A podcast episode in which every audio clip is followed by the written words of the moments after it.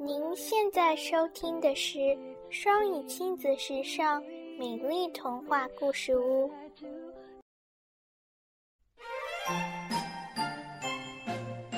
窗边的小豆豆，作者黑柳彻子，翻译赵玉角，演播茉莉。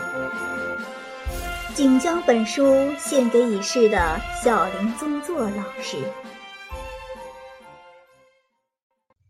从今天开始上学。昨天，校长先生对小豆豆说：“从今天起，你是这个学校的学生了。”对于小豆豆来说，等待第二天的到来，感觉是那么漫长。还真是从未有过的事。平时的早晨，小豆豆被妈妈拍起来后，多半还要在床上发一会儿呆。可是今天早晨，没等人喊，小豆豆就自己起来，并且穿好了袜子，背上了双肩书包，等着家里人起床。家里最遵守时间的是牧羊犬洛基，他看到小豆豆的反常举动，不禁向小豆豆投来诧异的目光。但他还是伸了一个大大的懒腰，就过来紧紧地贴在小豆豆身边，期待着可能会有什么新的开始。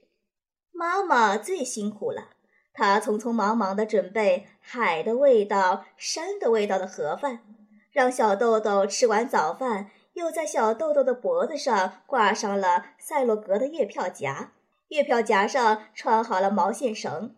这是为了防止把月票弄丢。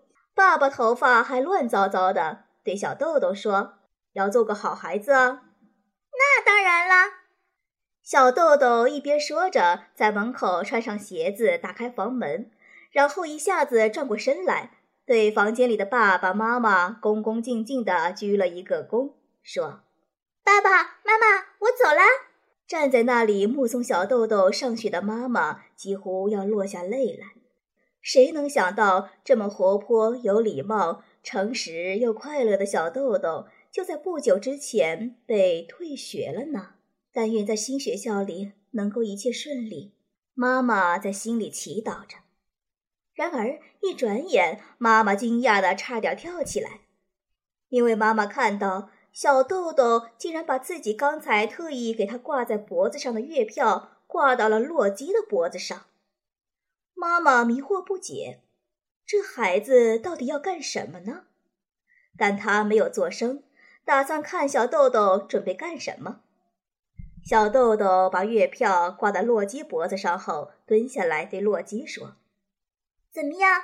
这个月票的绳子好像不太适合你呢。”的确，对洛基来说，绳子太长了一些，月票一直拖到了地面上。知道吗？这个是我的月票，不是你的，所以你不能坐电车的。我要问问校长先生，还要问问车站的人。如果他们说可以的话，你也能到学校来了。嗯，不知道行不行呢？洛基竖着耳朵，很认真地听小豆豆说。在小豆豆快说完的时候，他舔了舔月票，然后打了一个大哈欠。可是小豆豆还是一个劲儿的往下说：“电车教室是不会动的，所以我想教室里不需要月票。嗯，总之今天你可要等着我啊！”在这以前，洛基每天都陪着小豆豆一起走到学校门口，然后再自己走回家。今天，洛基也打算这么做。小豆豆把月票从洛基脖子上取下来。很郑重地挂到自己的脖子上，又对爸爸妈妈说了一遍：“我走了。”这一次他不再回头，双肩书包啪嗒啪嗒响着。小豆豆跑远了，洛基也身体一耸一耸的，和小豆豆并排跑着。去车站的路和以前去学校的路几乎一样，一路上许多面熟的猫啊、狗啊。还有以前学校的同学都和小豆豆擦肩而过。每到这个时候，小豆豆就想：“嗯，要不要给他们看看我的月票？他们一定会大吃一惊吧？”不过小豆豆又觉得，嗯，要是迟到了可了不得，今天就算了吧。于是越发加快了脚步。到了车站，小豆豆原来都是向左走，但今天却向右拐去。可怜的洛基很担心地停住了脚步，东张西望。小豆豆走到检票口，又转了回来，对一脸迷惑的洛基说：“我已经不去以前那个学校啦，我要去新学校啦。”然后小豆豆和洛基贴了贴脸，又闻了闻洛基耳朵的味道。嗯，虽然和平时一样有点臭臭的，但对我来说却是好味道。这么想着，小豆豆把脸挪开。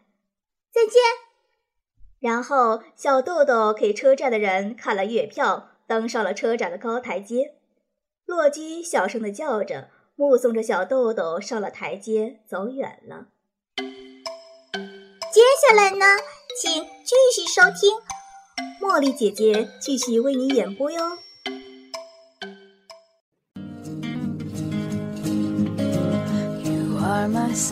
感谢收听。想收听更多中英文故事童谣和每日朗读，请关注公众微信“双语亲子时尚圈”。想参加每日中英文朗读，请在我们微信订阅号“双语亲子时尚圈”回复“双语亲子”加入微信群参加活动。也欢迎更多朋友参与和投稿。I was mistaken, so